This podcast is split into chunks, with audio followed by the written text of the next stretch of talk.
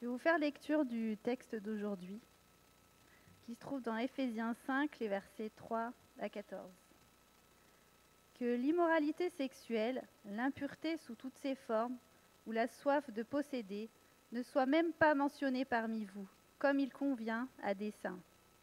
Qu'on n'entende pas de paroles grossières, de propos stupides ou équivoques, c'est inconvenant, mais plutôt des paroles de reconnaissance vous le savez bien, en effet, aucun être immoral, impur ou toujours désireux de posséder plus, c'est-à-dire idolâtre, n'a d'héritage dans le royaume de Christ et de Dieu. Que personne ne vous trompe par des paroles sans fondement, car c'est pour cela que la colère de Dieu vient sur les hommes rebelles. N'ayez donc aucune part avec eux, car si autrefois vous étiez ténèbres, maintenant vous êtes lumière dans le Seigneur. Conduisez-vous comme des enfants de lumière. Le fruit de l'esprit consiste en effet dans toute forme de bonté, de justice et de vérité. Discernez ce qui est agréable au Seigneur et ne participez pas aux œuvres stériles des ténèbres, mais démasquez-les plutôt. En effet, ce que ces hommes font en secret, il est même honteux d'en parler, mais tout ce qui est démasqué par la lumière apparaît clairement, car tout ce qui apparaît ainsi est lumière. C'est pourquoi il est dit, Réveille-toi, toi qui dors, relève-toi d'entre les morts et Christ t'éclairera. Bonsoir. Vous êtes beau, sans masque. Vous avez la dente.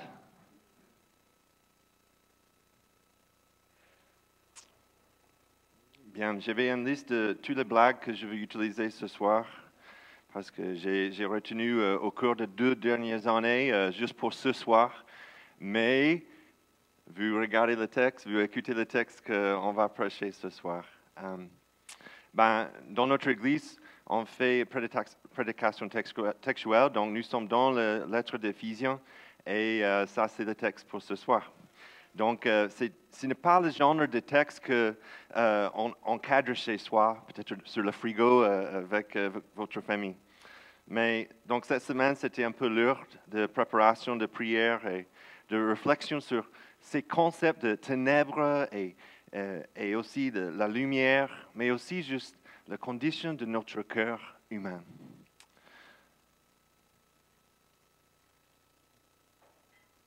John Kenneth Galbraith, c'est un économiste qui a dit sous le communisme, euh, le communisme, l'homme exploite l'homme.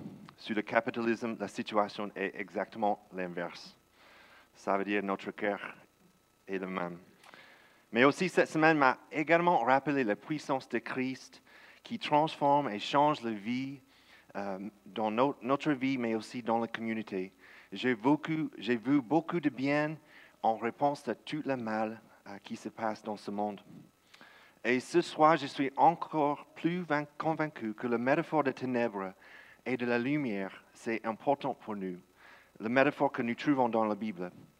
Euh, dans l'Ancien Testament, euh, et dans l'histoire de la création, la première mention de cette métaphore est quand Dieu parle de lumière dans la ténèbre.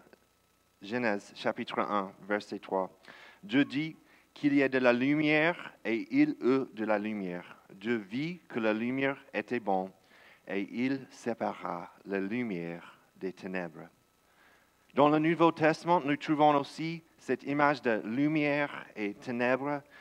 Et parce que Dieu a envoyé son Fils Jésus-Christ comme lumière du monde pour notre salut. Jésus leur parla de nouveau. Il dit, je suis la lumière du monde. Celui qui me suit ne marchera pas dans les ténèbres, mais il aura au contraire la lumière de la vie. Jean chapitre 8, verset 12. Donc, dans le verset suivant d'Éphésiens 5, 3 euh, à 14, Paul ne s'adresse pas aux non-croyants qui n'ont jamais entendu l'Évangile, mais il parle à l'Église, aux croyants dans la foi, en leur rappelant la bonne nouvelle. Paul leur rappelle à nouveau que leur identité d'enfant de Dieu change leur pratique quotidienne et fait la différence entre une vie marquée par la ténèbre et marquée par la lumière. Plus précisément, au verset 8, euh, se trouve l'argument que Paul utilise qui constitue le plan de ce soir. Euh, vous étiez ténèbres, point 1, et maintenant vous êtes lumière dans le Seigneur, point 2. Vous étiez ténèbres. Dans la Genèse, Adam et Ève étaient dans le jardin et c'était parfait. Ils avaient une communion avec Dieu parfaite. Cependant, ils ont été trompés par Satan et ils ont désobéi au plan de Dieu pour leur vie. Aujourd'hui, ça c'est pourquoi nous sommes appelés le fils d'Adam, à cause de toutes les choses qui se passaient dans ce jardin. Nous sommes tous nés pécheurs, ayant besoin de la grâce de Dieu. Nous sommes nés dans les ténèbres. Ça, c'est notre histoire. Tout ce qui était plein de lumière, tout ce qui était bon, tout ce qui était parfait, que Dieu a créé, a été souillé par le péché. Nous vivons dans un monde brisé et rempli de ténèbres. Et ça, c'est des choses que même on a entendues ce soir. Mais aussi aujourd'hui, dans les choses comme sexe, l'argent, euh, même nos paroles ont été affectées à cause de notre péché. Et notre ennemi, le diable, les utilise pour le mal. J'aime bien l'auteur C.S. Lewis et il a écrit un livre qui s'appelle euh, Tactique du diable. Et dans ce livre, ben, il y a Screwtape, qui est vraiment le démon seigneur, qui parle de son junior démon, son neveu Wormwood. Donc, c'est des lettres entre eux. Comment ils peuvent, comment ils peuvent corrompre une personne appelée passion? Screwtape écrit à Wormwood, Il, Dieu, a créé le plaisir. Toutes nos recherches jusqu'à présent ne nous ont pas permis d'en produire. Tout ce que nous pouvons faire, c'est d'encourager les humains à prendre le plaisir que notre ennemi, Dieu, a produit, à des moments ou de manière ou à des degrés qu'il a interdits. Ben, tout compassion, nous faisons euh, souvent des choix qui désobéissent à la manière dont Dieu l'a voulu. Nous vivons dans les ténèbres et l'esclavage de, nos péchés, dans nos propres euh, petits royaumes qu'on a créés avec nos idées, et pas au lieu du royaume de Dieu, le royaume que Dieu a créé pour nous. Donc nous recherchons le, les plaisirs et créer notre propre idole. Paul parle dans ce texte de trois comportements de péché euh, et ou d'idoles auxquels il confronte l'Église. Et ces péchés ne devraient même pas être dans le même hémisphère qu'un croyant, car il apporte, car il ne porte que des ténèbres. Donc le premier comportement ce soir, c'est l'immoralité sexuelle. Verset 3, que l'immoralité sexuelle, l'impureté sur toutes ses formes. Qu'est-ce que ça veut dire?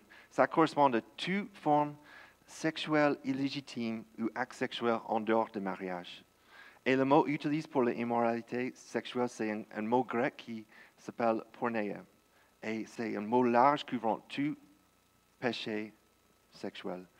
L'impureté sur toutes ses formes, dans la traduction BDS, euh, Bible de Sumer, c'est ça, pratique dégradante. Donc l'expression est assez englobante, pas juste dans un domaine sexuel. Vous savez, dans une grande partie le monde antique, les pratiques sexuelles étaient liées à l'idolâtrie, comme à Éphèse. Même à Athènes, par exemple, un grand temple a été dédié à Aphrodite, la, déesse de l'amour. A été construit grâce au profit de bordel qui avait été établi pour ce but. Aujourd'hui, pas tellement a changé.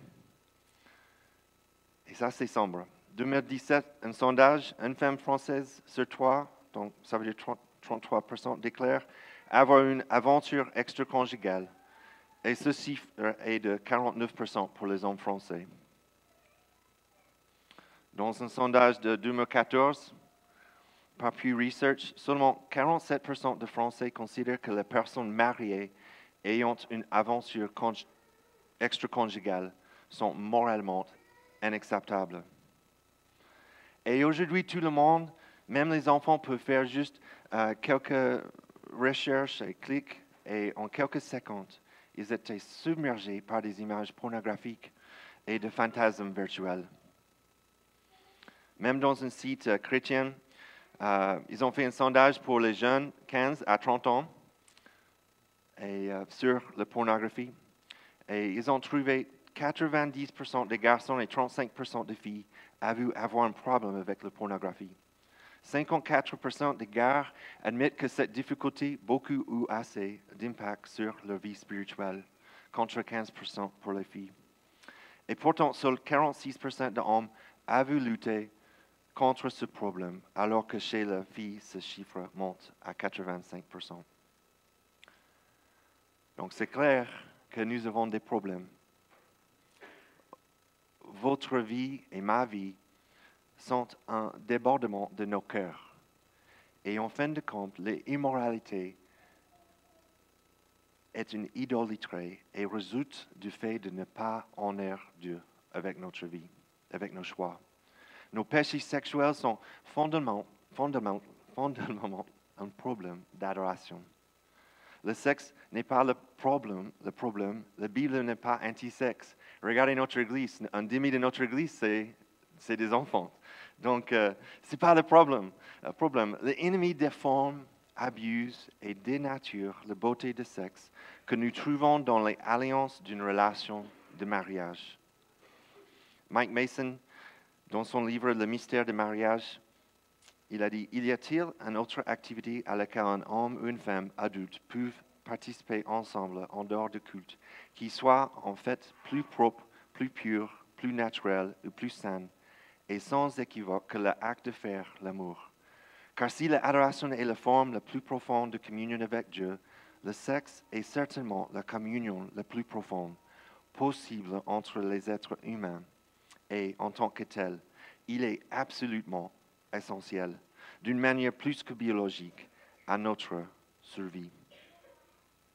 Mais en tant qu'Église et individu, il nous faut résoudre le problème, de l'adoration. Sinon, nous nous retrouvons dans l'incapacité de garder des frontières physiques dans nos relations, dans nos pensées et même dans nos actes, et de ne plus devenir esclaves du péché qui mène à l'impureté. Le deuxième comportement, où la soif de posséder ne soit même pas mentionnée parmi vous, comme il convient à des saints, verset 3b. Donc, ça veut dire que j'ai un désir insatiable d'en avoir toujours plus. Toujours plus. La culpabilité, c'est juste aussi une question de cœur. C'est une question de, ben, il s'agit de désirer de l'argent, des possessions, ou même peut-être dans ce contexte, le corps d'une personne plus que Dieu. Quelqu'un a demandé Jean D. Rockefeller, l'un des hommes les plus riches du monde, combien d'argent est suffisant? Combien d'argent est suffisant? Le multimillionnaire a répondu, juste un peu plus. Juste un peu plus. Jusqu'à présent, au cœur de ma carrière ou vocation comme pasteur, pasteur de jeunes quand j'étais à l'université, missionnaire, diacre d'anciens planteurs d'église sur plus de dix ans, des très très nombreuses personnes m'ont parlé de leur problème de pornographie même le problème de mariage. Mais qu'une seule personne m'a parlé de son problème de sauf de posséder ou le fait qu'il aime trop l'argent. À votre avis, pourquoi? Jésus a dit de faire attention et de se tenir sur ses gardes. La cupidité, cupidité est surnoise. Jésus a ordonné à ses disciples d'amasser de, de, leur trésor dans le ciel, pas sur cette terre. Jésus a dit, vous ne pouvez pas servir la foi, Dieu et l'argent. En fin de compte, le Dieu de l'argent ne satisfait, pas parce qu'il est vide. La prospérité lie l'homme au monde. Il a l'impression d'y trouver sa place alors qu'en réalité, c'est le monde qui trouve sa place en lui. Pour être clair, la Bible ne dit pas que les choses, l'argent ou les possessions sont mauvaises. J'ai entendu ça souvent. Mais ce n'est pas, vrai. La pensée selon laquelle la cupidité est mauvaise, donc que les choses sont mauvaises, est fausse. la pauvreté auto-infligée, les ordres sacrés, le mode de vie communautaire ou l'accent mis sur une vie simple ne sont pas l'ultime réponse. Bien sûr que quelqu'un peut choisir de vivre simplement pour, pour ce que c'est la meilleure façon de témoigner, c'est, la meilleure euh, façon de donner plus d'argent aux autres. Mais la soif de posséder est toujours une question de notre cœur. C'est une question de notre but d'adoration. Troisième comportement ce soir, quand on n'entend pas, verset 4, quand on n'entend pas des paroles grossières, de propos stupides ou équivoques, c'est inconvenant, mais plutôt des paroles de reconnaissance. Donc c'est la langue vulgaire. C'est des propos obscènes, les grossièretés, les blagues déplacées. Propos stupides, c'est là que, qui parle comme un idiot. Il ne s'agit pas de l'intelligence, mais de la moralité. Le fait que c'est une personne obscène, c'est, une personne qui n'a aucune considération sur les normes. Rien ne lui inspire le respect. Par conséquent, ses actions sont irrespectueuses. Et vous voyez comment l'ennemi peut utiliser cet instrument comme notre communication, cette capacité à communiquer. Le même instrument, instrument qui, qui peut apporter une nouvelle vie par la proclamation de qui est Jésus, par partager quelque chose encourageant.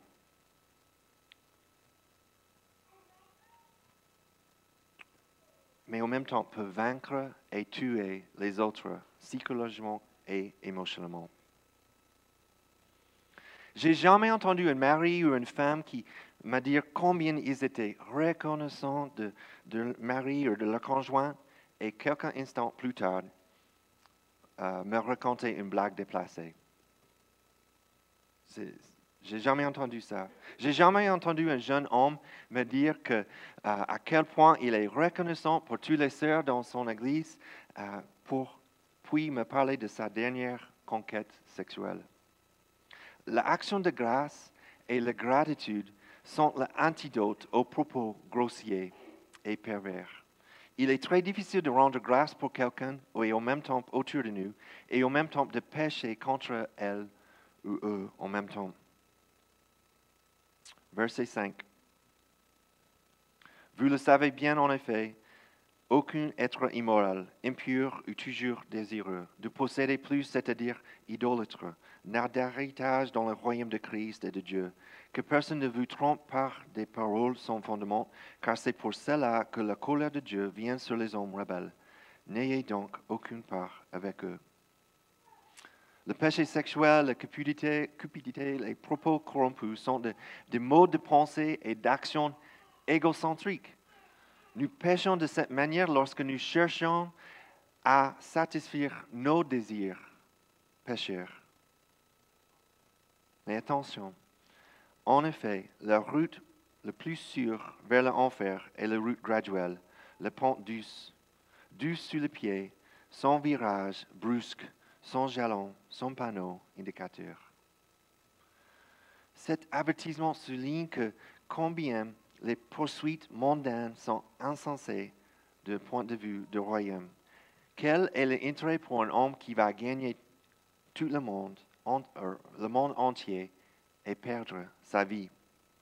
Dieu est plus satisfait que n'importe péché sexuel, n'importe quelle possession matérielle et n'importe quelle blague qu'on peut partager euh, comme blague vulgaire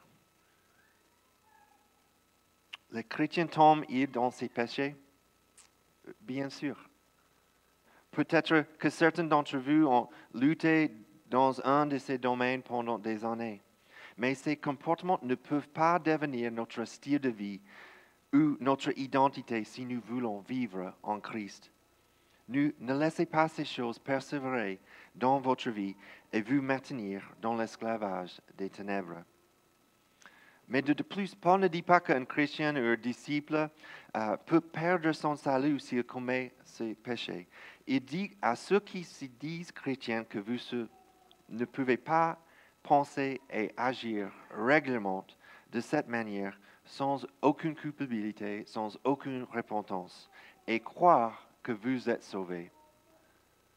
où vous avez une vraie relation avec Dieu.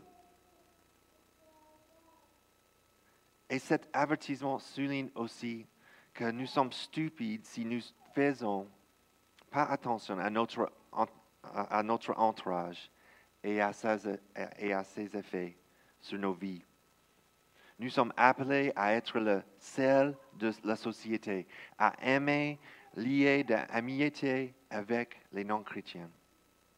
Mais nous devons trouver un équilibre sain entre le fait de la lumière pour que nous entoure et le fait de savoir qu'il y a certaines saisons et dans certaines situations, nous devons simplement dire non. Parce que notre relation et notre intimité avec Dieu est plus important que le jugement ou l'approbation de nos amis. Dieu n'essaie pas de, de de nous la joie ou le plaisir ou nous empêchons de jouer dans l'obscurité. En fait, il nous a donné l'opportunité de trouver le plaisir qui dure, pas juste pour un moment, mais pour toute l'éternité. Il nous a donné la possibilité de faire l'expérience de, de son plaisir et de sa joie ici sur la terre, malgré toutes les ténèbres, alors que nous nous identifions de plus en plus à la lumière en lui. Versets 8 à 14. Mais maintenant vous êtes lumière dans le Seigneur. Car si autrefois vous étiez ténèbres, maintenant vous êtes lumière dans le Seigneur.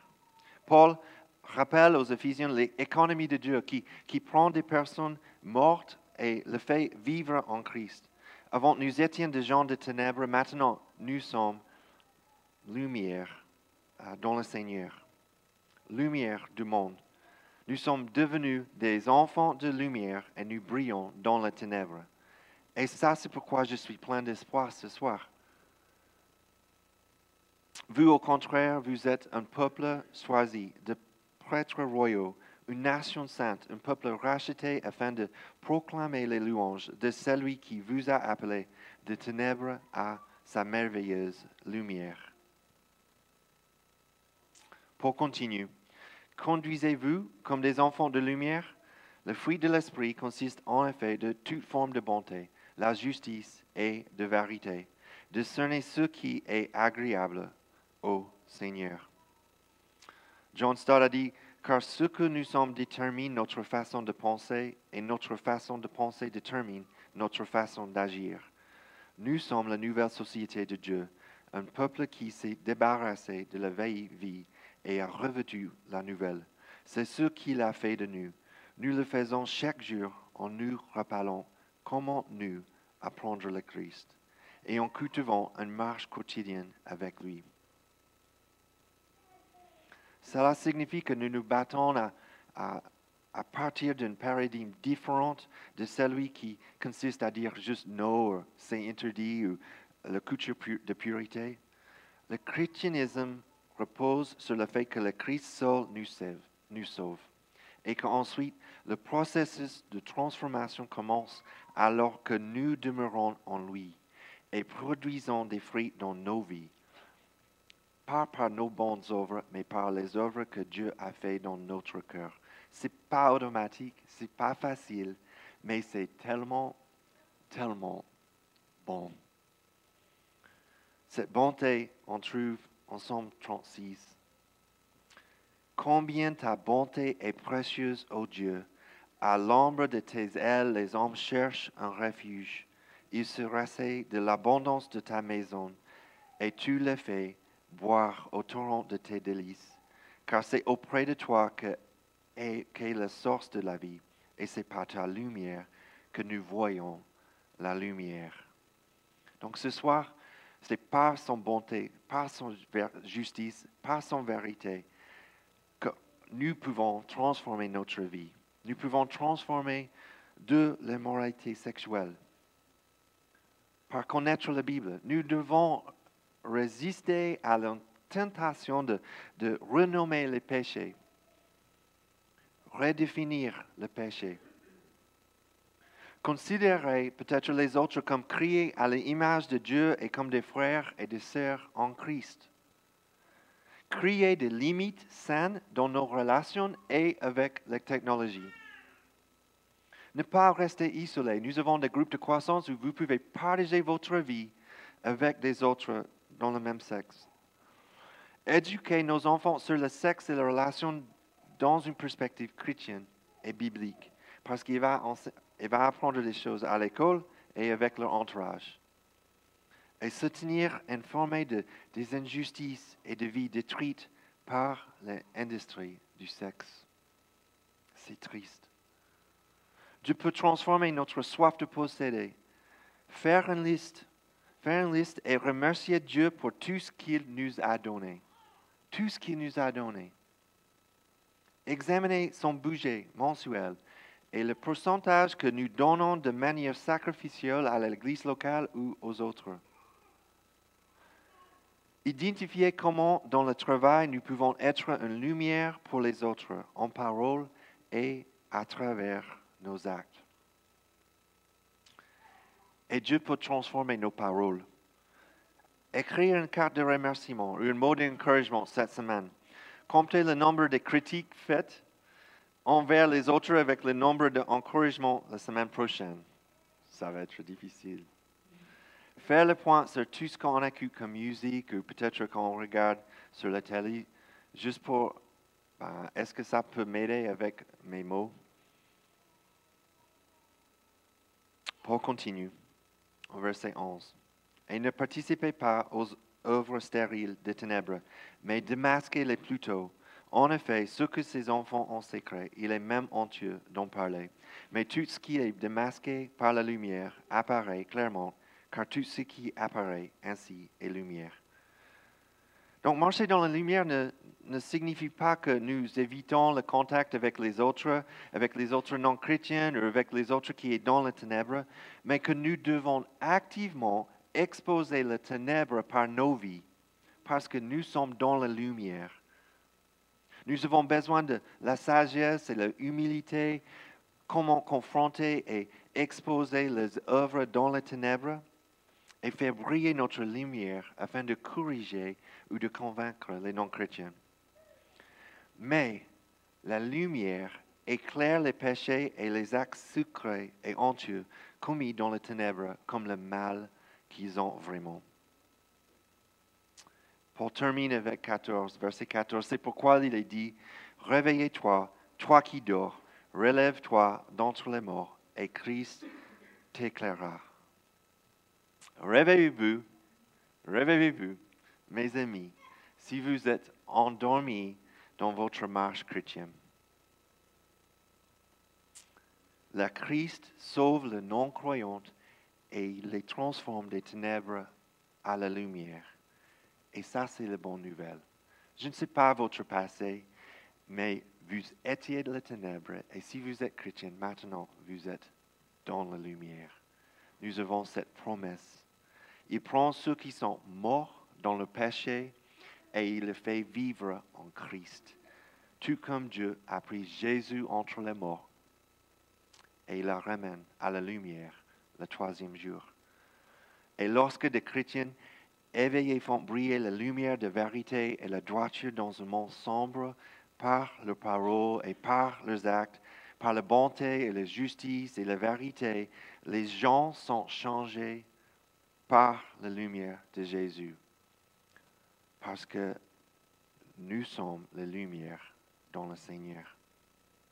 Comme Paul a dit, car si autrefois vous étiez ténèbres, si ça c'est votre passé, maintenant vous êtes lumière dans le Seigneur Jésus-Christ.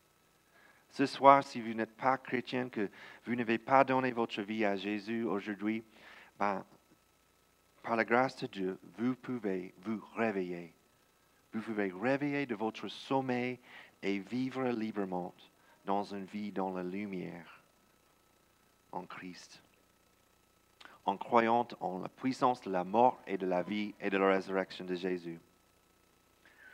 Et si vous êtes chrétien aujourd'hui, je voudrais simplement vous encourager à rechercher la bonté, la justice et la vérité en Dieu. Arrêtez tout ce qui invite le mal et le ténèbre dans votre vie. Le monde d'aujourd'hui, de demain et des années à venir a besoin de nous pour briller au travail, dans notre bâtiment, dans notre famille, dans nos maisons, dans nos quartiers. Pas pour accroître que notre statut, notre popularité ou notre reconnaissance, mais parce que les gens ont besoin de sentir la chaleur de cette lumière de Jésus qui émane de notre amour et de notre vie. Parce que vous êtes la lumière. Continuons à briller, mes amis, jusqu'à ce que nous voyons tous Jésus et que nous vivions le plus grand, le meilleur et le plus entendu des réunions de famille de tout le temps, où on va vivre encore en éternité la lumière de Dieu dans sa gloire. La vie n'a besoin ni de soleil ni de la lune pour l'éclairer, car la gloire de Dieu l'éclaire et l'agneau et son flambeau. Les nations marcheront à sa lumière et le roi de la terre y apporteront leur gloire. Ses portes ne seront pas fermées de toute la journée, car il n'y aura plus de nuit. On ira, portera la gloire et l'honneur des nations. Ça, c'est notre avenir en Jésus-Christ pour toute éternité. De création à croire jusqu'à Jésus reviendra et aussi dans le ciel, nous trouvons notre refuge dans cette bonté, sa justice et son vérité par Jésus-Christ. Continuons à briller. Amen. Nous prions. Seigneur, merci encore pour votre parole, même quand c'est difficile ce soir. Seigneur, parle à nous, individuellement, comme une église. Nous voudrions être des personnes pleines de bonté, pleines de justice, pleines de vérité. Nous voudrions briller dans nos vies pour ta gloire. Et donne-nous la sagesse, les choses qu'on doit éviter, les choses qu'on doit arrêter ce soir, cette semaine, parce qu'on voudrait briller plus en plus par ta grâce. Seigneur, merci encore pour ce soir. Et j'espère que cette semaine, on peut euh, démasquer un peu notre cœur avec toi, en prière, dans la Bible, ou même peut-être avec un groupe de croissance, qu'on peut partager les choses difficiles, que tu es vraiment bon. Et nous avons une identité qu'on peut trouver en toi ce soir et cette semaine. Amen.